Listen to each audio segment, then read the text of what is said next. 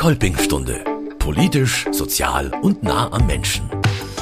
Große Freude bei der Kolpingsfamilie Olching. Das Afrika-Team der Kolpingsfamilie wurde vor kurzem mit dem Klima- und Umweltpreis der Bürgerstiftung für den Landkreis Fürstenfeldbruck ausgezeichnet.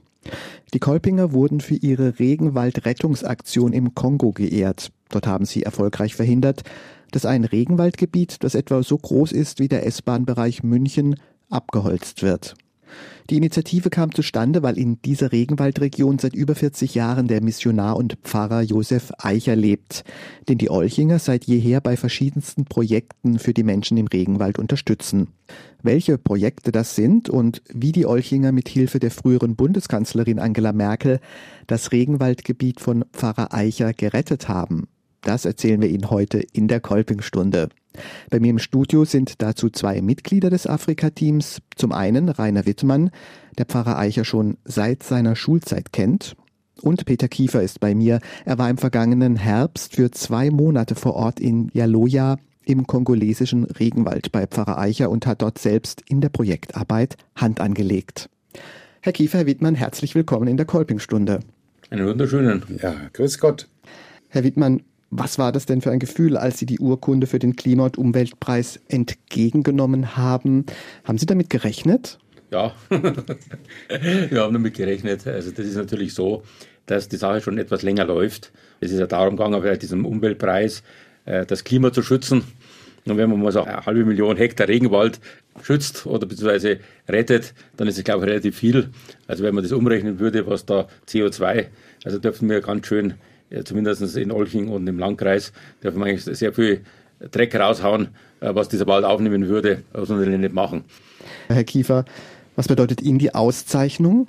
Ich finde es toll, dass wir uns damit engagieren können. Weil ich denke mal, ist es ganz wichtig, dass man die Menschen im Kongo, das ist ja mit das ärmste Land der Welt, nicht alleine lässt mit all diesen Problemen. Weil wir profitieren ja ganze Menge davon. Insofern finde ich das ganz toll. Ich war ja schon ein paar Mal auch selber dort und kenne die Menschen dort. Und ich finde es ganz wichtig, dass sie sehen, dass sie eine Unterstützung auch von uns haben.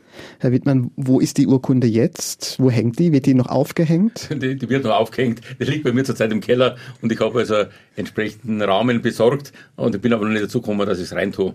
Und wo wir es dann aufhängen, wahrscheinlich im Kolpingheim, also da müssen wir zuerst einmal noch darüber diskutieren. Aber irgendeinen Platz werden wir schon finden.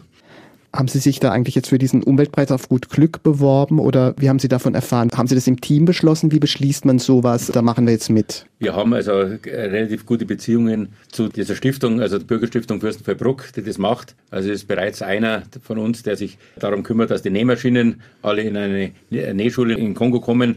Der hat bereits schon einen, schon einen Preis bekommen dort und darum kennt man heute Leute dort. Die haben dann diesen Preis ausgeschrieben und dann haben sie irgendwie zu wenig Bewerber gehabt. Dann haben sie nochmal nachgefragt, ob da jemand da ist. Dann habe ich mal gedacht, das schreibe ich einmal was zusammen, habe das hingeschickt und die Sache war erledigt. Herr Wittmann, der Umweltpreis, würden Sie sagen, das ist jetzt so der Höhepunkt des Olkinger Engagements der Kolpings Familie, wo Sie sagen, viel mehr geht jetzt wirklich nicht mehr, das kann man gar nicht mehr toppen? Also ich glaube nicht, dass das der Höhepunkt war. Also der Höhepunkt war mit Sicherheit das, dass unser Pfarrer Eicher der hat das Bundesverdienstkreuz bekommen, später das Bundesverdienstkreuz erster Klasse und jetzt äh, den Bayerischen Verdienstorden. Also ist, glaube ich, schon erheblich höher, als wir das, was wir dann bekommen haben. Aber jetzt für Sie, für die Kolpingsfamilie, ist es doch schon ein ordentlicher Höhepunkt, oder, Herr Kiefer? Ja, ich denke das schon auch, aber wir machen ja sehr viel Aktionen. Und dann ist es ein kleines Mosaiksteinchen. Also ich habe das jetzt nicht so riesengroß jetzt bewertet in dem Sinne, weil da so viele andere Aktivitäten noch mit dranhängen. Nähmaschinenaktionen, damit man Berufe dort ausbilden kann, damit die Menschen leben können. Weil in der Regel ist es so, wer eine Nähmaschine hat, der kann eine ganze Familie ernähren.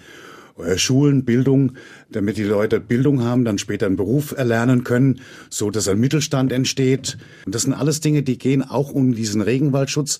Wo wir natürlich extrem davon profitieren, ist natürlich unsere CO2-Belastung ist so hoch bei uns. Wir brauchen ganz einfach die Regenwälder zur Aufnahme als Speicherung, als CO2-Speicher und Sauerstoffspender. Also wenn der Regenwald gerettet wird, dann profitieren wir alle davon. Über Ihr Rettungsprojekt sprechen wir im Laufe der Sendung noch ausführlich weiter. Davor stellen wir aber erst noch den Pfarrer Josef Eicher vor und verraten, wieso der überhaupt in den Regenwald gegangen ist und wieso die Kolpingsfamilie Olching ihn schon seit gut 40 Jahren unterstützt. Herr Wittmann, wann haben Sie ihn denn kennengelernt? Können Sie sich daran noch erinnern? in der Schule, da hat er dann irgendwann Religionsunterricht gemacht. Der Josef Eicher ist eine Institution in Olching. Also wenn man auf die Straße geht, dann spricht jeder mal vom, wie geht's an Kaplan? Also der war vor 40 Jahren oder über 40 Jahren war der Kaplan in Olching. Und jeder in Olching äh, kennt ihn noch als der Kaplan. Der war über zehn Jahre lang Kaplan in der Gemeinde und sein Bruder, der war bei den Herz-Jesu-Missionaren inzwischen verstorben.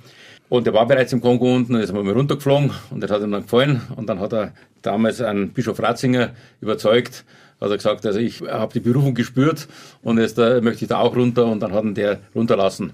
Der Vorteil ist das, dass der wirklich seit 40 Jahren die Verbindung nach Olching gehalten hat. Also er ist ja auch Ehrenpräses der Kolpingsfamilie, aber auch Ehrenbürger der Stadt Olching, der einzige noch lebende Ehrenbürger. Es ist so, dass dann eben das organisiert wurde von Leuten äh, der Kolpingsfamilie, dass man ihm verschiedene Sachen zukommen lässt. Also in den letzten 40 Jahren ist rein von Spenden her äh, ungefähr also fast eine Million zusammengekommen. Also das ist dann sehr, sehr unterschiedlich, wo das herkommt. Also dieser Teil kommt aus der Kolpingsfamilie, es kommt aus der Pfarrgemeinde einiges, aber auch von ganz normalen Leuten in der Bevölkerung. Und Pfarrer Eicher kommt ja bis heute immer mal wieder nach Olching oder auch nach Oberbayern mhm. sozusagen auf Spendentour, oder? Weniger auf Spendentour. Das ist einfach so, die haben alle zwei Jahre, werden die Missionare mal heimgeschickt, damit sie mal gescheit durchgecheckt werden, medizinisch. Er macht natürlich eines, dass er dann äh, kommt er nach Olching und dann ist man unterwegs mit ihm. Der kennt dann Leute, die ich nicht kenne, die er vor 40 Jahren mal kennengelernt hat. Es ist einfach so, der trifft die Leute und die Kohle kommt dann nachher. Also manches ist auch so, die schieben dann irgendwelche Kuverts in die Tasche rein und sagen, also nimm das einmal mit. Aber er ist nicht so, dass er auf Geld aus ist. Also das kommt dann irgendwie automatisch. Herr Kiefer, dieses Gebiet, in dem Pfarrer Eicher seit über 40 Jahren lebt als Missionar, das haben wir jetzt nur so als Regenwald beschrieben. Wo ist das genau im Kongo?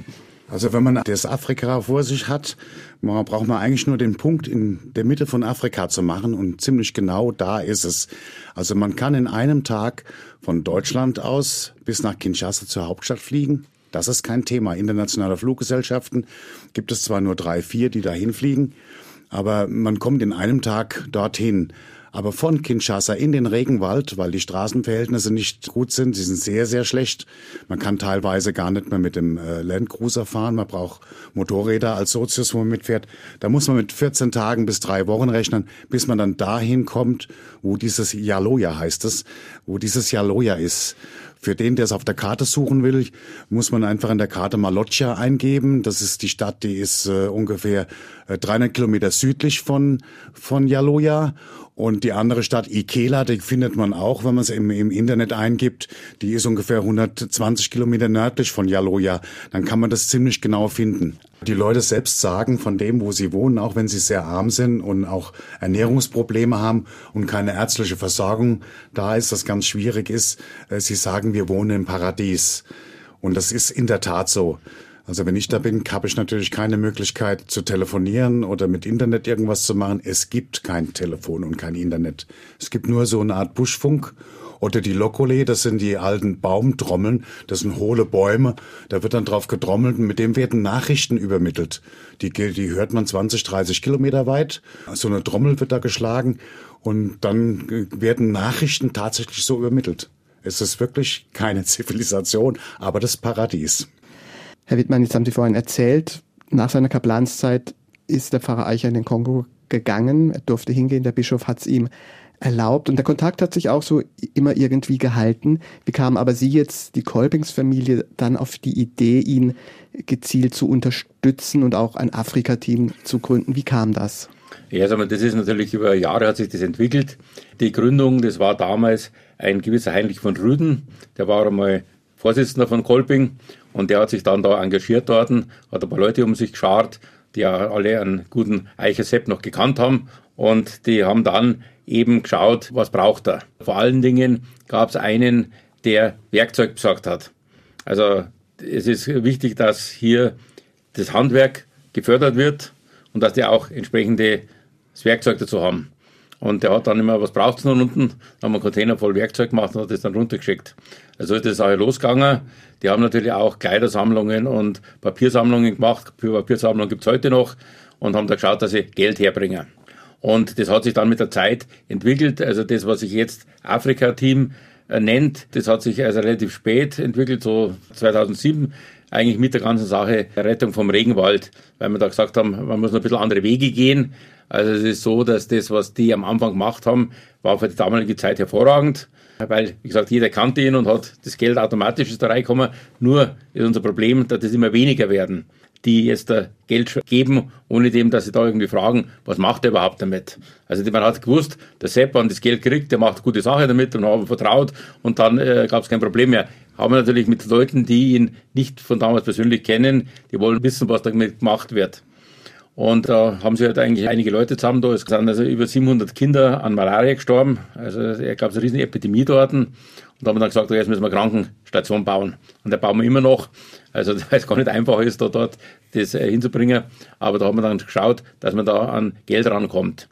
Da hat es dann mehrere Aktionen gegeben. Es haben sich da alles, was ein bisschen zur Kunst macht, also vom der Blasorchester über irgendwelche anderen Leute, die Musik machen, haben sie zusammen, da haben wir große Veranstaltungen gemacht und haben einiges an Geld eingenommen. Und da hat es halt dann immer wieder gegeben, damit man diese Malaria mal dort bekämpft. Mitten im Regenwald, am Äquator im Kongo, lebt seit gut 40 Jahren der Missionar und Pfarrer Josef Eicher. Peter Kiefer gehört zum Afrika-Team der Kolpings-Familie. Er ist Maschinenbauingenieur, mittlerweile in Rente und hatte deshalb vergangenen Herbst auch Zeit, für zwei Monate zu Pfarrer Eicher nach Yaloya in den Regenwald zu gehen, um dort beim Bau der Krankenstation für die Einheimischen mitzuarbeiten. Herr Kiefer, ich glaube, Sie haben dann dabei geholfen, das Baumaterial auch erstmal jetzt weiter dahin kommt, damit es weitergehen kann. Erzählen Sie mal ein bisschen, äh, wie steht es um die Krankenstation? Das ist ein ganz, ganz klein bisschen komplizierter, wie nur Baumaterial dahin zu bekommen. Also 2015, wo dann der Herr Wittmann mich gefragt hat und hat gesagt, du hast doch was Gescheites gelernt, du bist doch Maschinenbauingenieur, wir könnten einen Ingenieur gebrauchen, der uns hilft, eine Krankenstation da unten zu bauen. Und so bin ich dazugekommen. Das war so die Zeit auch, wo ich dann in den Vorruhestand gegangen bin und auch die Zeit dafür hatte, weil ein Besuch im Kongo ist nicht einfach so in 14 Tagen oder drei Wochen zu machen. Man braucht äh, im Schnitt zweieinhalb, drei Monate. Wenn schon allein die Anreise und Abreise jeweils drei Wochen dauert, sind ja schon sechs Wochen weg. Da bleibt dann immer viel. Wir haben erst angefangen, ein Grundstück dafür zu suchen. Vier Hektar wurden dann gerodet. Die vier Hektar Roden heißt, das sind ungefähr 3000 Bäume, die äh, gerodet werden müssen. Das heißt, man muss Wurzelstöcke von 3000 Bäume auch entfernen. Aber da da ja keine Maschinen da vor Ort sind, das wird alles mit der Hand gemacht. Das muss man sich mal vorstellen. Also da ist wirklich hohes Engagement von der Bevölkerung auch gefragt. Und die haben dann gesagt, auf die Frage hin, ja, warum, warum macht ihr das denn, habe sie gefragt. Warum macht ihr diese schwere Arbeit? Die ist auch nicht gerade grad, äh, kühl, die ist immer heiß und, und, und immer so, so viel schwere Arbeit zu leisten, ist doch auch nicht einfach. Dann haben die gesagt, ja, wir wollen nicht mehr sehen, dass unsere Kinder sterben. Das ist der Grund, warum wir das tun. Und so ist es halt gestartet worden und das Problem war erstmal das Material dahin zu bekommen. Wenn Sie heute Material in den Regenwald transportieren wollen, sind Sie auf die Flüsse angewiesen. Und wenn man die Flüsse auf der Karte sich anschaut, sieht man, dass die Flüsse unheimlich viele mehr anderen haben. Auch der große Kongo, einer der größten Flüsse der Welt. Man kann nicht einfach von A nach B fahren mit dem Schiff.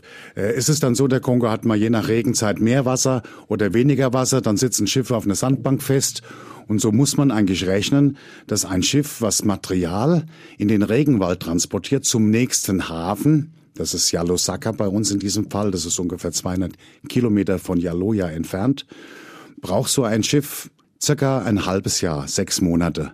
Das hängt mal wieder fest, dann wird wieder irgendwo entladen, dann kommt wieder was dazu.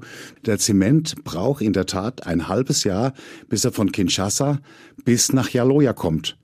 Dann kommt er zwar zum Hafen nach Yalosaka und die 200 Kilometer muss er dann mit einem Traktor nach Yalua transportiert werden.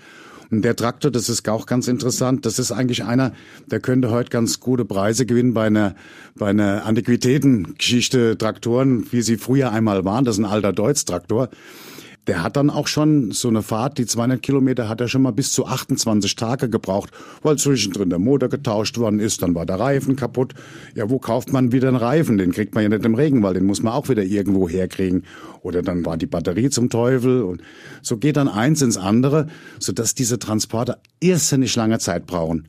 Und dann sind die Straßen sehr schlecht. Dann muss man immer wieder über kleine äh, Flüsse fahren. Und die Brücken, die müssen ja auch vorhanden sein, dass ein Laster oder ein, ein, Traktor mit einer schweren Laster drüber fahren kann. Manchmal muss man dann erst die Brücken wieder neu bauen, damit er da drüber fahren kann. Und das braucht halt seine Zeit. Mein letzter Besuch im Oktober, November letzten Jahres, da kam das erste Problem auf. Wir müssen Material, Dachbleche zum Decken des Daches nach Jaloja bringen. Aber der Traktor läuft nicht. Ja, warum? Ja, der Motor ist kaputt. Ja, was ist beim Motor? Ja, der hat ein Loch im Motorblock, also da geht nichts mit einfach reparieren oder so. Und dann sagte ein älterer Mechaniker, der übrigens auch, auch schon 70 äh, ist, so wie, wie ich, der Michel, ein sehr, sehr guter Mechaniker, der sagte dann, ich kann mich erinnern, dass der Bruder vom Josef Eicher vor ungefähr 30, 40 Jahren, wie er hier runterkam, mal einen Ersatzmotor beim Bischof in Bokungo hinterlegt hat. Wieder über die Buschtrommeln nach Bokungo und tatsächlich, der Motor war noch da. Jetzt ging es darum, wie kriege ich den Motor nach Jaloja? Ja, Fahrzeuge im Regenwald. Es gibt viele im Regenwald, die haben noch nie ein Auto gesehen. Gibt es ganz, ganz wenige. Und der Toyota von dem Pfarrer Josef Eicher war in der Zeit gerade auch defekt. Also erstmal einen Fahrzeug finden. Ein Mitbruder, der äh, Pfarrer Peter Laschern, ist auch unser Funkpater, zu dem kann man gut Kontakt bekommen, wenn man irgendwas absetzen will. Der hat dann seinen Toyota zur Verfügung gestellt, mit dem zwar der Bischof woanders hinfahren wollte, weil sein Fahrzeug auch kaputt war. Also es ist immer so eine Verkettung in der Regel. Dann haben wir innerhalb von einer Woche einen neuen Motor hingebracht. Der Motor wurde mit den Mechanikern eingebaut. Hat sich dann noch herausgestellt, dass die drei Mechaniker, die dabei waren, das sind die besten, die man also im Umkreis, sage ich mal, von 1000 Kilometer kriegen kann. Es gibt keine besseren Mechaniker. Und die waren halt alle, weil der weise Mann halt da war in Jaloja und wollten zeigen, was sie können. Und da haben wir einen neuen Motor eingebaut und tatsächlich ist der Traktor wieder gelaufen. Und so konnten wir die Bleche erst nach Jaloja bringen und dann auch in der Zeit, in der ich da war, das Dach decken. Die Regenwaldretter werden sie auch genannt. Die Rede ist vom Afrika-Team der Kolpingsfamilie Olching. Die Gruppe unterstützt seit vielen Jahrzehnten den Missionarpfarrer Josef Eicher bei seiner Arbeit im Regenwald am Äquator im Kongo. Rainer Wittmann und Peter Kiefer gehören zum Team und sind heute bei mir im Studio. Herr Wittmann, Herr Kiefer, bevor Sie beide uns erzählen, wie Sie das Regenwaldgebiet von Pfarrer Eicher vor der Zerstörung bewahrt haben, noch ein kurzer Satz zur Krankenstation, an der Sie, Herr Kiefer, im vergangenen Herbst vor Ort mitgebaut haben.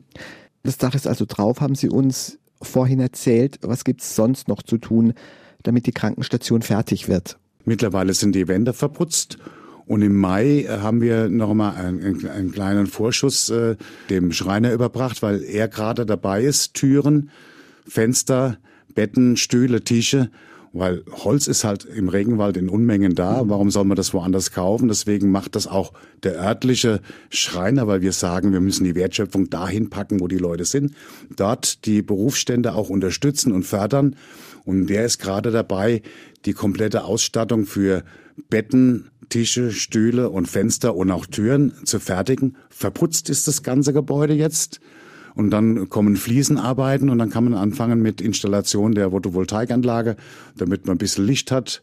Weil bisher ist es ja so, wenn eine Operation stattfindet, das habe ich selber sogar mitgemacht beim, beim letzten Besuch, dann ist das ein kleiner Raum mit irgendeiner Holzbritsche, der da drauf liegt. Äh, ich habe Taschenlampen dabei gehabt, da haben sie immer gesagt, Peter, kannst du uns mal leuchten? Unsere Taschenlampe hat keine Batterie mehr. Ansonsten ist es oft Kerzenlicht. Die Desinfektion macht man gerne mit Lotoko. Lotoko ist der Name für den Whisky Congolais oder für den Schnaps, der da gemacht wird. Da wird damit desinfiziert. Zwischendrin kann man, wenn es einem nicht so gut ist, mal ein Schlückchen nehmen. Aber die Verhältnisse sind halt total prekär. Man hat kein Licht und wenn man jetzt Licht haben will, braucht man natürlich Photovoltaik, weil wo soll der Strom herkommen? Sie haben von einer Operation gesprochen. Macht es dann ein Arzt? Es ist im Moment ein Arzt dort. Und äh, wenn in dieser Größe ein, ein Krankenhaus gebaut wird, nimmt die Regierung und beordert einen Mediziner dorthin.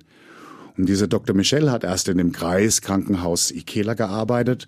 Der wurde dorthin beordert, ist Chirurg und das macht er auch ganz gut. Ich habe eine Blinddarmoperation gesehen, ich habe auch auch eine große Darmoperation gesehen und das ist ein exzellenter Chirurg, der versteht sein Handwerk.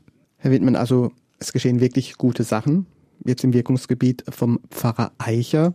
Und es bleibt natürlich schwierig wegen des Regenwaldes. Der Herr Kiefer hat es jetzt eindringlich erzählt, wie das so ist, wenn man was transportieren muss durch den Regenwald. Aber Sie wollten das ja auch so, nämlich Sie haben zusammen mit Pfarrer Eicher diesen Regenwald vor Ort gerettet. Was war da eigentlich los?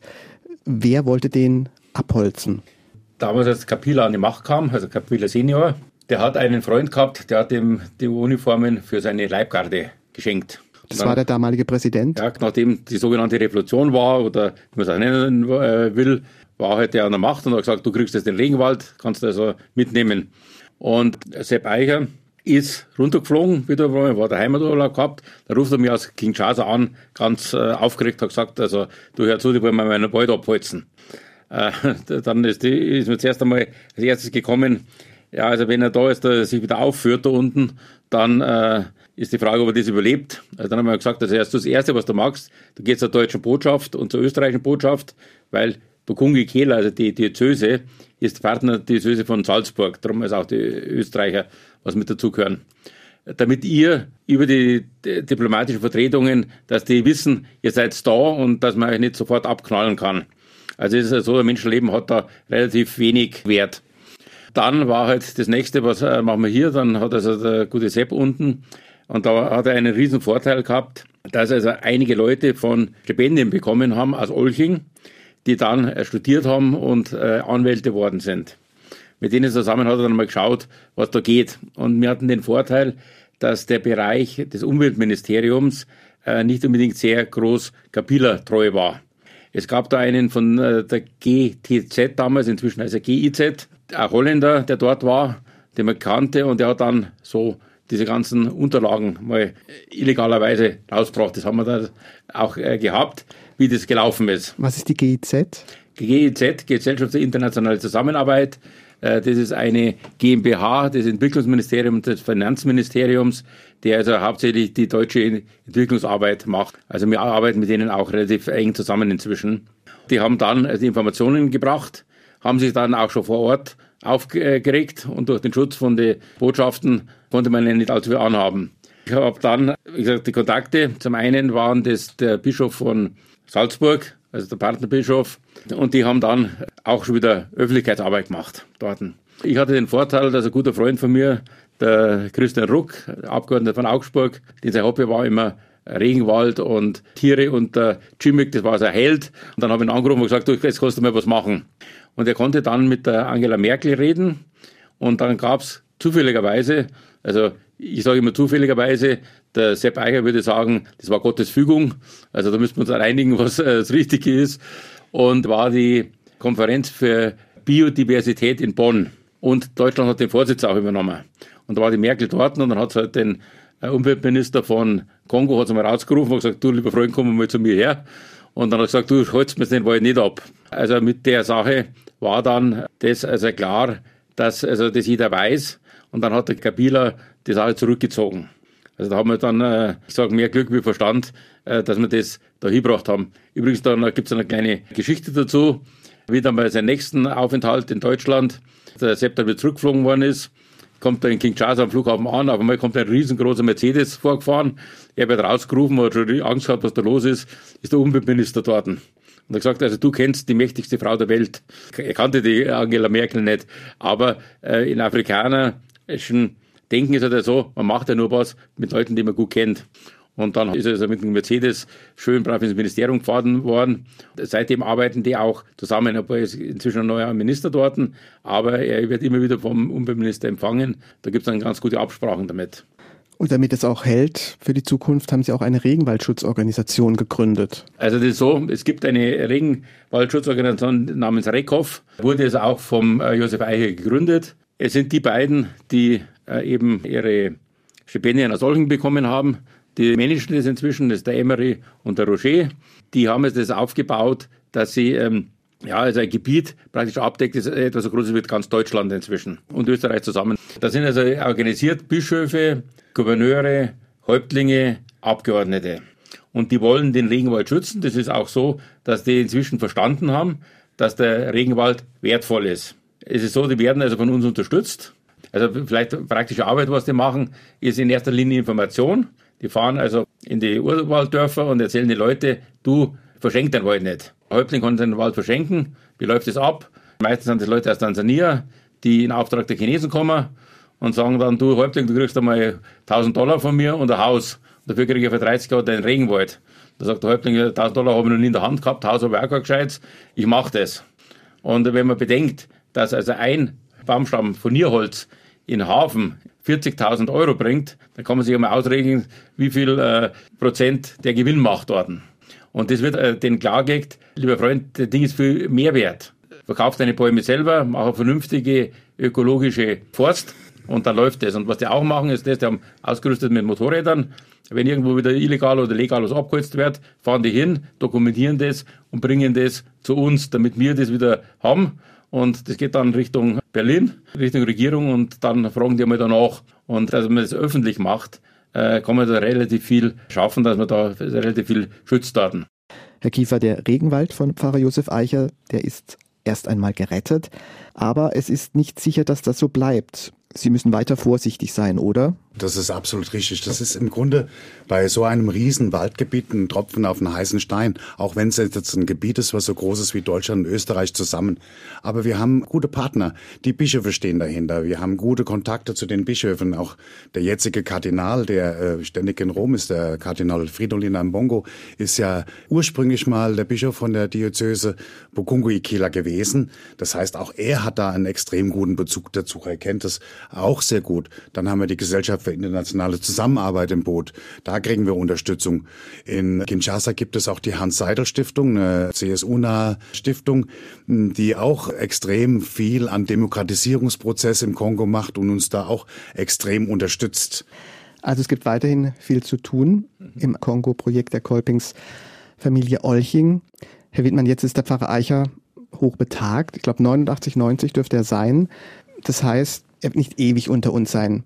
Was ist denn, wenn dieser Fall dann eintritt? Hat man da vorgesorgt? Wie geht es denn dann mit den ganzen Projekten weiter? Das ist natürlich eine Sorge, die wir haben. Wie läuft es in Zukunft? Wir hatten ein Gespräch mit dem Herrn Pürgel von der Diözese München-Freising, der gesagt, wir haben 80 äh, Missionare in der Welt und bei den meisten ist es so, wenn die zurückgehen, dann schauen wir zehn Jahre später hin, dann sieht man nichts mehr, dann ist alles weg. Und das wollen wir eigentlich verhindern. Und da gibt es also zwei Sachen, die wir machen müssen. Zum einen, dass wir hier in Olching das weiter aufbauen, dass wir also hier als Partner fungieren können. Also, dass das weiterläuft. Das gibt halt da Konzepte, dass man eher Projektarbeiten macht, damit man den Leuten auch was zeigen kann. Also wir arbeiten hier bei uns zusammen mit dem Landkreis, mit der Stadt, mit der Pfarrei und so weiter. Da gibt es also viele, die da, sich da auch äh, engagieren wollen, die uns da auch helfen, die uns unterstützen. Und äh, die zweite Fuß, das zweite Bein ist halt dann in Afrika unten und da geht es darum, eben auch hier Organisationen aufzubauen. Also wir haben die Leute, die eben Stipendiaten waren dort, äh, die uns unterstützen. Es ist zurzeit auch so, dass wir versuchen, dort eine Kolping-Familie aufzubauen, mit dem Hintergrund, dass man direkt eben durch Partnerschaft mit Olching, beziehungsweise auch mit der Diözese München-Freising, je nachdem, äh, wer da mitmachen will. Also wir sind da absolut offen, dass wir hier zusammenarbeiten können. Also was ich mir so persönlich jetzt vorstelle, es geht beim Kindergarten an, Kindergarten zu Kindergarten, Schule zu Schule, äh, Handwerker zu Handwerker, Pfarrgemeinde zu Pfarrgemeinde, Kolpingfamilie zu Kolpingfamilie. Also nur wenn wir das schaffen, diese Partnerschaften aufzubauen und das mit den modernen Kommunikationsmöglichkeiten ist das heute kein Problem mehr. Glaube ich, dass wir da das weiterführen können. Also wir können uns nicht mehr verlassen auf irgendwelche Leute wie ein Sepp Eicher, der da unten ist, den jeder kennt. Das wird in Zukunft nicht mehr laufen. Also wir müssen die Partnerschaften aufbauen. Da sind wir heute halt dabei und schauen wir, ob wir vielleicht bringen wir zusammen. Herr Kiefer, der uns jetzt zugehört hat und spontan begeistert ist und spenden will, wie kann der das am einfachsten machen?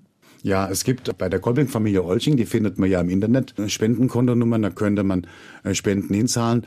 Und die Garantie bei dieser Spende ist halt, weil wir bringen das nicht über irgendwelche Mittelsmänner dorthin. Wir machen die Arbeit ja selbst, die Projektarbeit. Deswegen war ich ja schon viermal im Kongo. Das Geld kommt eins zu eins dort unten an. Da bleibt nichts irgendwo auf der Wegstrecke. Und wir haben auch sehr, sehr zuverlässige Partner. Ich denke, die Saat, die wir gesät haben, ist aufgegangen.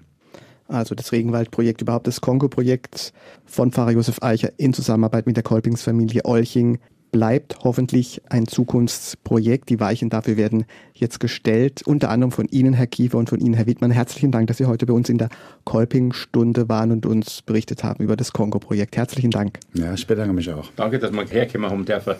Und das war's von uns in der Kolping-Stunde. Ich bin Paul Hasel. Ich verabschiede mich für heute und freue mich, wenn Sie auch beim nächsten Mal wieder mit dabei sind. Bis dahin wünsche ich Ihnen allen eine gute Zeit. Das war die Kolpingstunde. Produziert in Zusammenarbeit mit dem katholischen Medienhaus St. Michaelsbund. Wir machen Ihren Podcast.